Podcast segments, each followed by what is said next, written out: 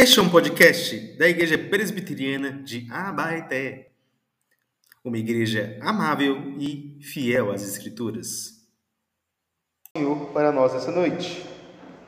Porque nenhum de nós vive para si mesmo, nem morre para si. Porque se vivemos, é para o Senhor que vivemos, e se morremos, é para o Senhor que morremos. Quer pois vivamos ou morramos, somos do Senhor.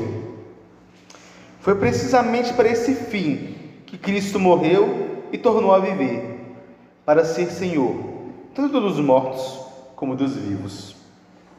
Baixe sua cabeça mais uma vez e ore comigo. Senhor meu Deus e Pai, muito obrigado porque nós estamos aqui diante da Tua palavra, Pai, a Tua palavra santa.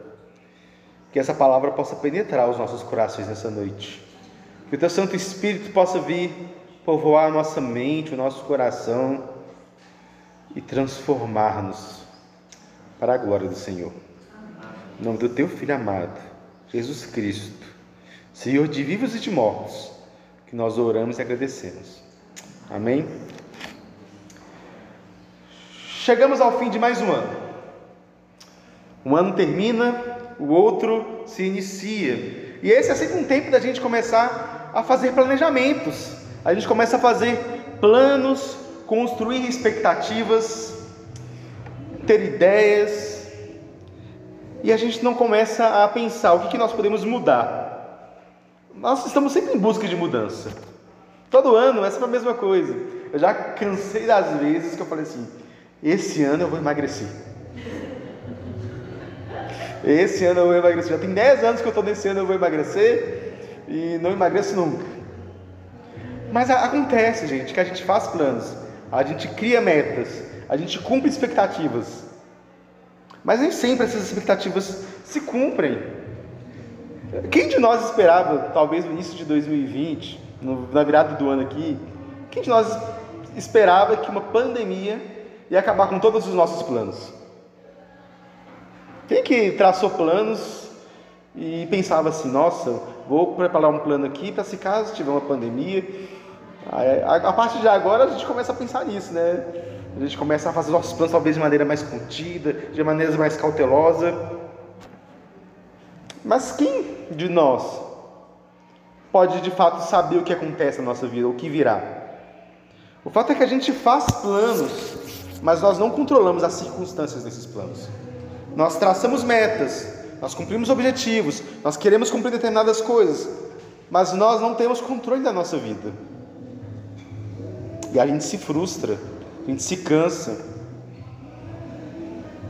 Essas circunstâncias muitas vezes não apenas nos frustram, mas também nos enchem de temor, nos fazem ter medo, nos fazem talvez chorar, ter pavor. E é nesses momentos em que nós nos sentimos frustrados, porque nós não conseguimos planejar os nossos planos. É nesses momentos em que a gente talvez esteja com temor por nós e pelas pessoas que amamos, é que a gente precisa de consolo. A gente precisa de consolo. A nossa vida debaixo desse sol é uma vida incontrolável. Nós não temos nenhum controle sobre aquilo que acontece. Deus tem controle, mas nós não. Nós podemos fazer planos, nós podemos traçar metas, mas ainda assim, algo vai dar errado. Porque nós vivemos num mundo que é quebrado. Nós vivemos num mundo que, por conta do pecado, coisas ruins acontecem, como uma pandemia. Nós vivemos num mundo que é quebrado, destruído, esfacelado. E a gente tem que lidar com isso. Nós precisamos de consolo para isso um consolo que nos ensina a lidar com aquilo que a gente não pode controlar, o consolo que nos impulsiona a viver nessa vida, nesse mundo quebrado, com esperança, sabendo que a gente caminha, e mesmo que a gente caminhe num momento escuro, num momento de dor, de desespero, ainda assim nós temos fé de que as coisas vão dar certo no final. Que consolo é esse?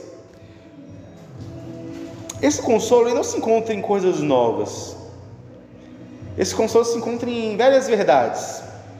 Em um outro autor reformado que eu gosto muito também, chamado Kevin de Jong, escreveu um livro muito legal chamado as boas novas que quase esquecemos. E nesse livro ele diz que muitas vezes nós queremos fiar a nossa vida pela novidade. Nós queremos fiar a vida para aquilo que é novo. Tipo, vem um ano novo aí, nós queremos saber as novas novidades, aquilo que vai ter de mais interessante para fazer. Mas o verdadeiro consolo que nós temos, as verdadeiras verdades que nós precisamos firmar o nosso coração, elas são verdades antigas, são as velhas verdades da palavra de Deus. A antiga palavra de Deus que fala a homens de todas as épocas e de todas as gerações. Nós somos chamados então a refletir e a meditar nessas velhas verdades, para que, crendo nelas, colocando a nossa esperança nelas, nos consolando nelas, nós possamos então viver esse mundo quebrado, como pessoas que estão consertando esse mundo quebrado para a glória de Deus. Existe um catecismo também antigo, não tão antigo quanto a palavra de Deus, mas bem antigo, chamado Catecismo de Heidelberg. Um catecismo escrito ali por um termo em volta de 1546 mais ou menos, na época da Reforma Protestante. E esse é um catecismo muito precioso, é, dividido em 52 domingos, 52 semanas, né, com perguntas e respostas. É, quem aí gosta de fazer uma devocional diferente, recomendo que se faça devocional usando esse catecismo, que ele é muito poderoso para ensinar verdades antigas. Mas a primeira pergunta desse catecismo é muito profunda. Ela diz, pergunta, né? Qual é o seu único consolo na vida e na morte? Consolo. Zacarias Ursinos, que foi quem escreveu esse catecismo, ele sabia que uma das necessidades mais importantes que nós temos é de sermos consolados. É o de diante desse mundo quebrado, saber que existe uma cura, saber que existe algo no qual nós podemos ter esperança e confiar, da qual nós podemos ter certeza de que nada vai ser mudado naquela situação. Por exemplo, uma pessoa que está profundamente doente, tem um câncer, no que ela se fia? Qual é a esperança dela? Qual é o consolo que ela procura? É a cura dela, não é? É ser curada. Nós também temos esse grande mal chamado pecado, que também é um mal terrível que assola a humanidade. Nós também queremos a cura para esse pecado, a cura para esse mal. Qual é o seu único consolo na vida e na morte? No que você tem se consolado? Eu penso que é importante a gente refletir nessa pergunta, porque eu creio que talvez muitas vezes nós não tenhamos a resposta certa para essa pergunta. Muitas vezes a pergunta: qual é o seu único consolo na vida e na morte? Não seja a palavra de Deus, não seja Jesus Cristo. Nós precisamos aprender que muitas vezes nós queremos nos consolar com coisas erradas, com aquilo que é novo, com aquilo que talvez não seja a resposta certa para essa pergunta. E o catecismo responde essa pergunta de uma maneira muito profunda, ecoando esse texto que a gente leu aqui de Romanos. Meu único consolo na vida e na morte é que eu não pertenço mais a mim mesmo, mas pertenço de corpo e alma, tanto na vida como na morte ao meu fiel Salvador Jesus Cristo. Essa é a sua resposta? Essa tem sido a nossa resposta? Essa verdade fundamental que esse catecismo nos ensina e nos diz que nós devemos meditar e do qual a gente deve buscar consolo na vida e na morte. Nesse ano que vem, é essa verdade fundamental de que nós agora pertencemos ao Senhor.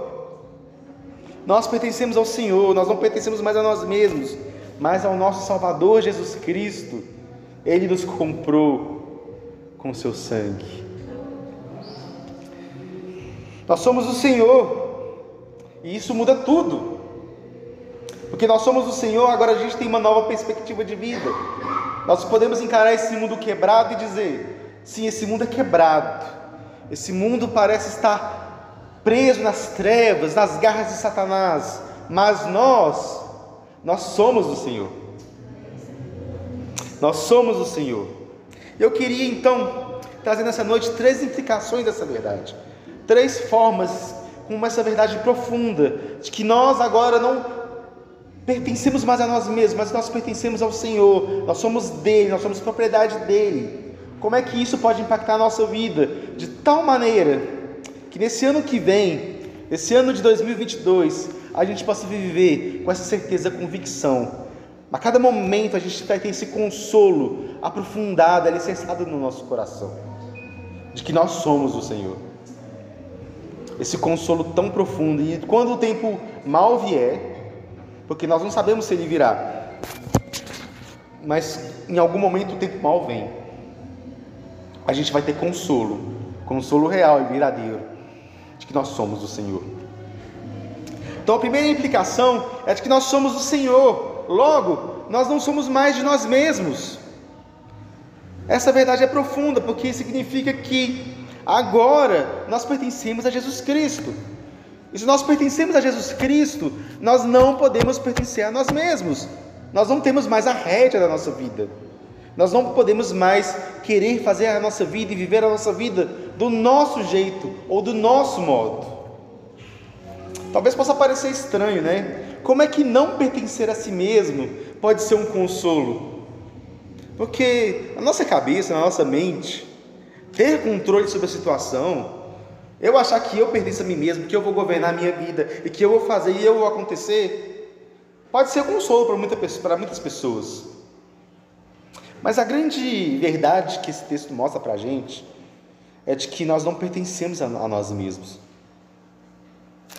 Porque nenhum de nós vive para si, nem morre para si. Nós somos do Senhor.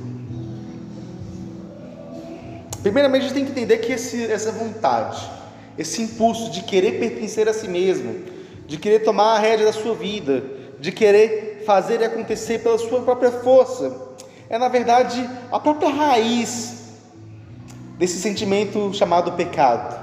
A própria raiz do pecado tem a ver com isso, tem a ver com o fato de que Adão e Eva, que pertenciam ao Senhor, em algum momento falam assim: Nós não queremos mais pertencer ao Senhor, eu vou viver a minha vida. E isso quebra o mundo, é isso que torna esse mundo quebrado, porque no final das contas, nós não sabemos governar a nossa própria vida. Nós não sabemos governar a nossa própria vida, nós não sabemos governar o mundo que Deus criou por nossos próprios passos. Sem falar, meus irmãos, que governar a si mesmo, pertencer a si mesmo, é um grande fardo. É um grande fardo, porque a gente não consegue viver a nossa vida carregando esse peso de cumprir tudo aquilo que a gente quer cumprir seus próprios desejos, suas próprias paixões, de alguma maneira é algo que é pesado demais para nós. Nós não conseguimos governar nem cuidar de nós mesmos porque nós fomos feitos para outra pessoa. Nós fomos criados para outro. Deus nos criou para Ele, como diz Agostinho. Fomos criados para Ti, e inquieto nosso coração está enquanto não repousar em Ti.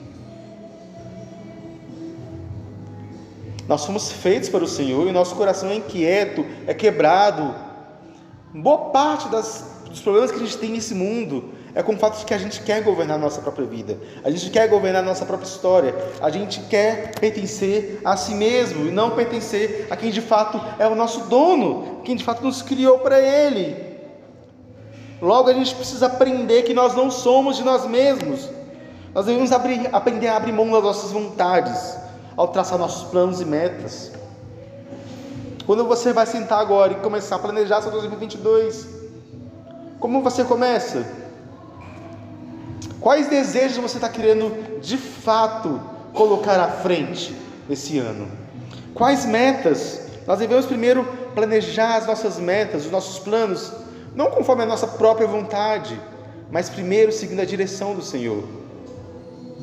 O que Deus quer de mim? A primeira pergunta não deveria ser o que eu quero fazer, ou que meta eu quero cumprir, mas a primeira pergunta é o que Deus quer de mim. O que Deus quer de mim para esse 2022?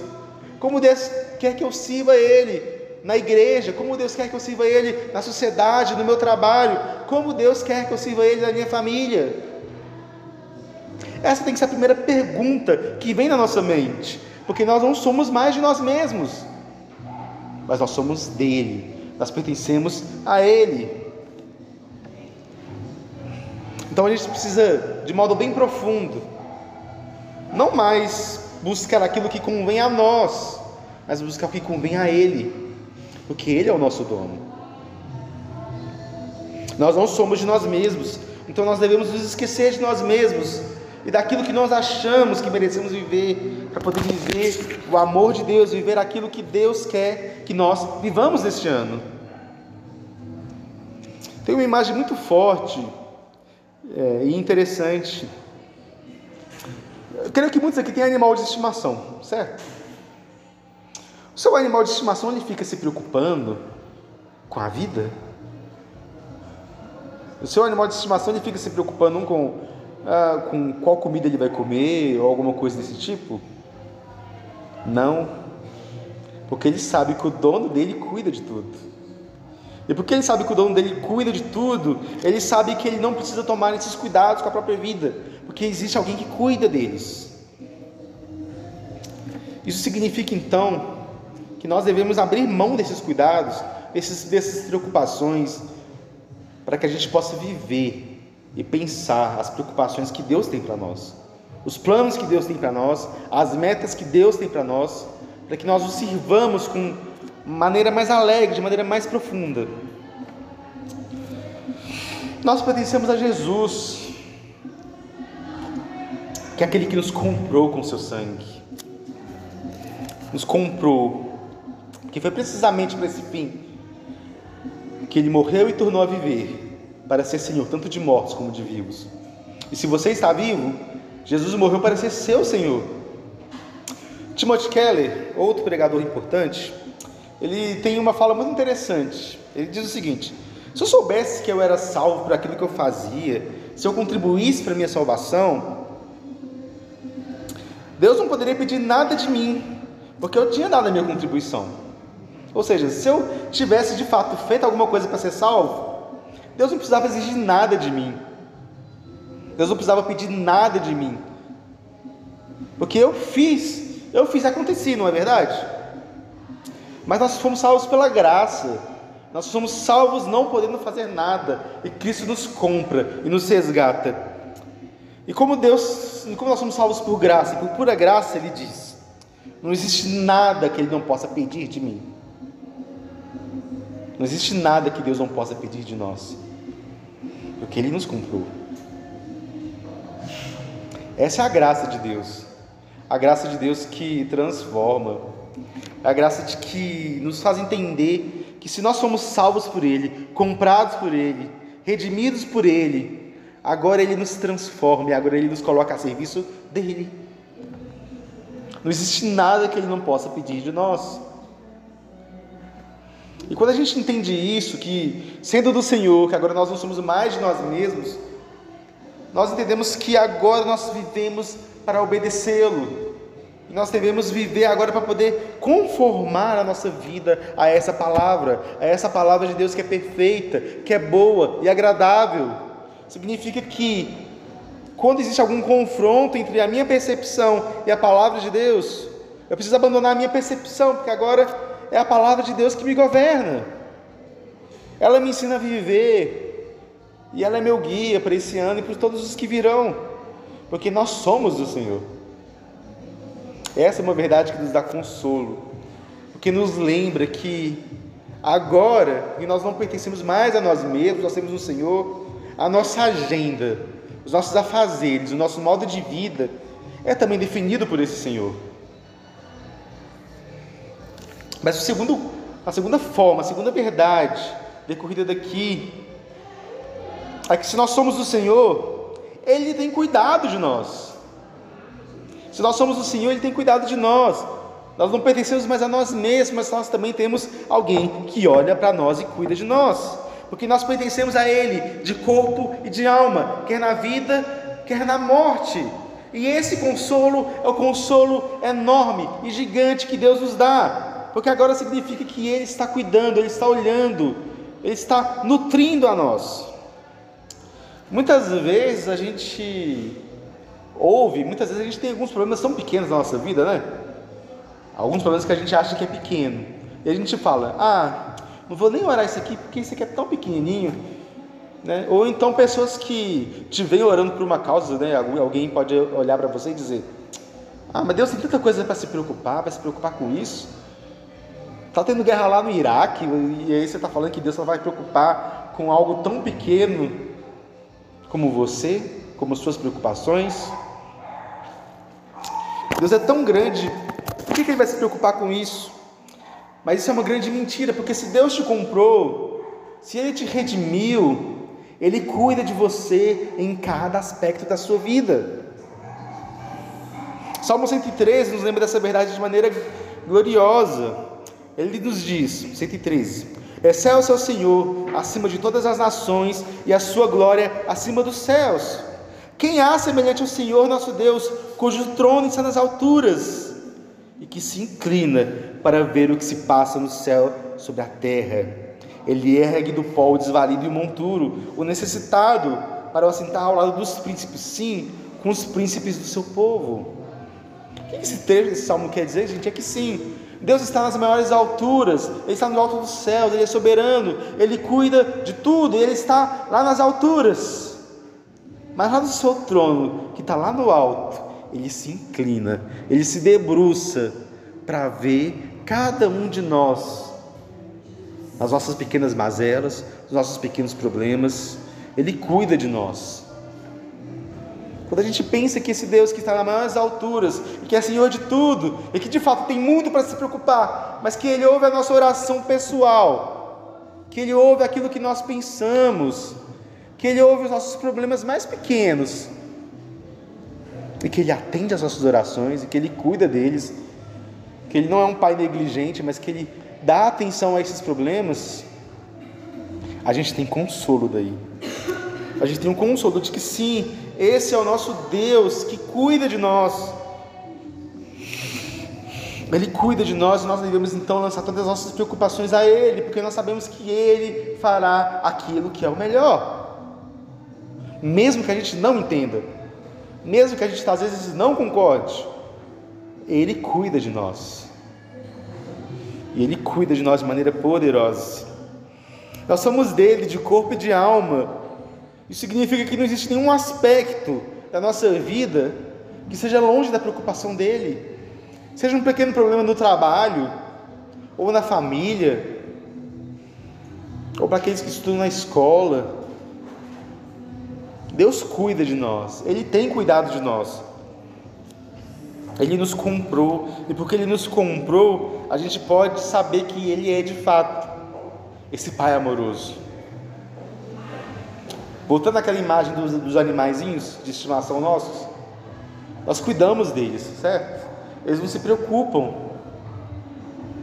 Quanto mais Deus não cuida de nós, que não somos meros animaizinhos de estimação, mas somos criados à imagem e à semelhança dele. Se nós, que somos maus, cuidamos dos nossos animaizinhos de estimação com tanto amor, com tanto carinho, com tanta dedicação, quanto mais Deus não cuida de nós que somos seus filhos amados. Quando a gente olha pensando no que passou, a gente vê que, sim, apesar de tudo, Ele nos deu bênçãos. Nós contamos aqui várias bênçãos, muitas outras não foram contadas, muitas vezes ficaram apenas no nosso coração, na nossa mente, mas nós contamos elas e soubemos que Deus cuidou de nós. Se Deus cuidou de nós em 2021, Ele cuidará de nós em 2022, porque nós somos dele. Ele continuará cuidando, porque esse Deus não falha, seu cuidado não falha. Saber então que nós somos do Senhor é ter essa certeza e essa convicção de que Ele cuida de nós, de que nós precisamos agora confiar nele e saber que Ele tem o melhor para nós. Significa que a palavra de Deus tem o melhor para nós. Ela sabe guiar a nossa vida melhor do que nós mesmos. Essa é uma grande verdade. Nós somos o Senhor.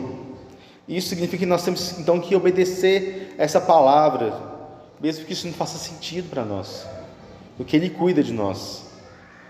Nós cremos que Ele é um Deus que nos ama e que Ele é bom, e é por isso então que Ele ordena tudo aquilo que Ele nos ordena, porque Ele cuida de nós.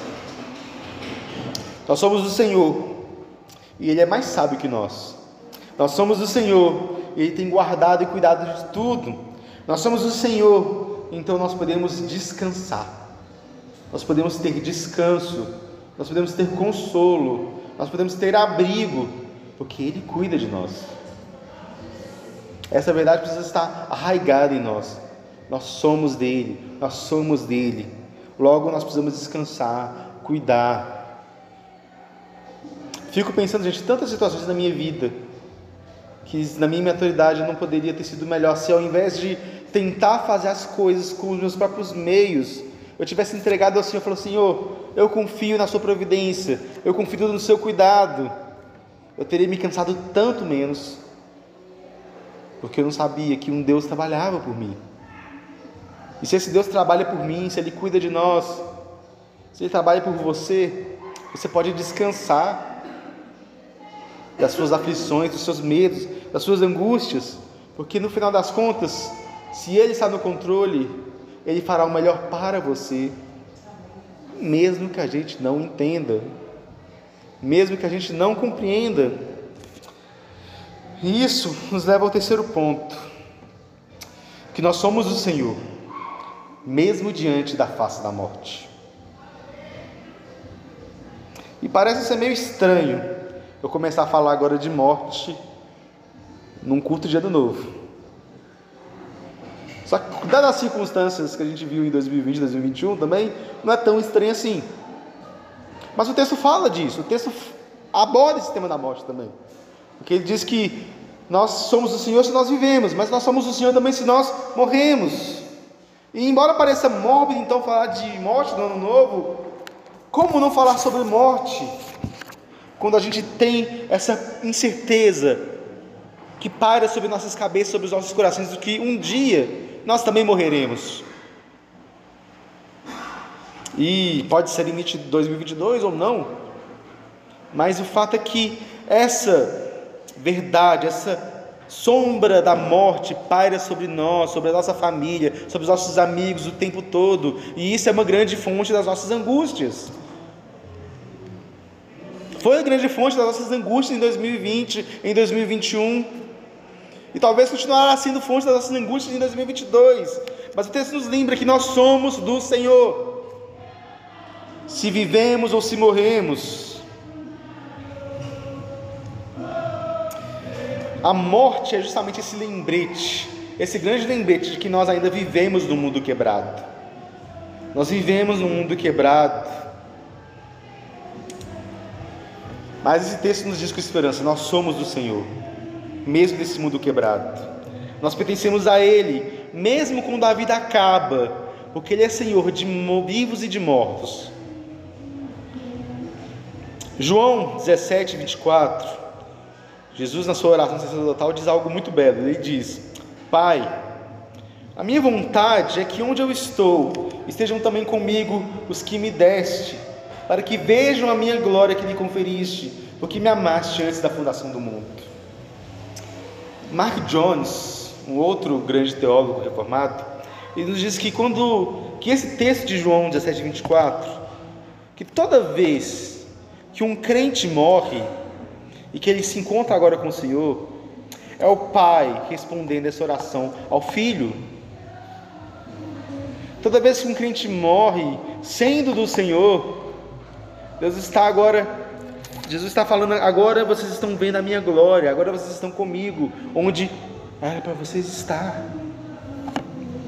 Isso significa então que a morte, embora seja essa mostra de que a quebra, que o caos está imperando no mundo, para os crentes não. Para os crentes significa que ela é uma última jornada em direção ao Filho de Deus, Jesus Cristo, que está de braços abertos a nós. Ele é o nosso último consolo, porque Ele é o nosso consolo, até mesmo na morte. Até mesmo quando a gente morre, nós somos do Senhor. E agora, e aí nós poderíamos ver a sua glória peculiar. Então nós somos do Senhor, mesmo diante da morte, mesmo diante do coronavírus, diante do mal, diante das calamidades, da nossa ansiedade, mesmo diante do nosso sofrimento, nós somos do Senhor. Mas essa verdade também nos consola de modo muito mais profundo, e quando a gente lembra que nós somos do Senhor, até mesmo da morte, nós nos lembramos também que o Senhor é tudo que nós temos. Se nós somos o Senhor, quer na vida, quer na morte, significa que nós somos o Senhor e Ele é tudo que nós temos.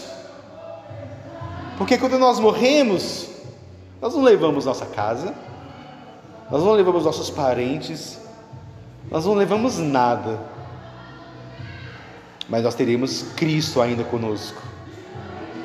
Isso significa que essa sensação de que nós vamos morrer, de que nós podemos morrer a qualquer momento, aqueles que nós nos amam podem morrer também, deve nos levar à reflexão de que Jesus Cristo, o Senhor, é tudo que nós temos, porque Ele é de fato aquilo que sustenta a nossa vida, esse é o nosso consolo, Ele é tudo que nós temos, porque tudo aquilo que nós temos que não seja Ele é de alguma maneira vaidade e ilusão, porque essas coisas passarão, mas Cristo não passará jamais. O seu amor por nós não passará jamais. E essa verdade precisa nos consolar, porque se a morte nos lembra que a vida passa, os nossos bens passam, o nosso tempo passa, as nossas lembranças, a nossa memória passa, e nós não vamos levar nada dessa vida a não ser a presença do Senhor. É por isso então que nós devemos clamar para que Ele é tudo que nós temos, Ele é nosso bem mais precioso. De fato, nós precisamos aprender a cultivar a nossa vida diante dessa verdade de que se nós somos dele, ele é tudo para nós. Porque ou ele é tudo para nós, ou nós não podemos pertencer a ele de fato. Ele é tudo para nós. Ele é a única coisa na qual nós podemos nos apegar. Ele é aquele que de fato protege a gente e que cuida e que nos ama de fato e de maneira poderosa, mas somente esse amor dele nos sustenta. Somente Ele é nosso consolo na vida e na morte. E Ele fez isso porque Ele nos comprou por meio de Jesus Cristo. Jesus Cristo morreu e ressuscitou para ser Senhor de vivos e de mortos. Então significa então que nós somos do Senhor, nós pertencemos a Ele e a nossa vida esse ano precisa ser guiada por esse fato marcante e profundo de que nós pertencemos a Ele. Nós pertencemos a Ele porque Ele é de fato o nosso Senhor. Qual consolo nós teremos? Como você lidará de fato então este ano com os dilemas que aparecerão para você? Como a sua vida será guiada? Qual será o seu único consolo na vida ou na morte, na bonança ou na aflição? Qual será? Essa é a pergunta que de fato vai parar sobre nós essa noite. E nesse ano que se passará.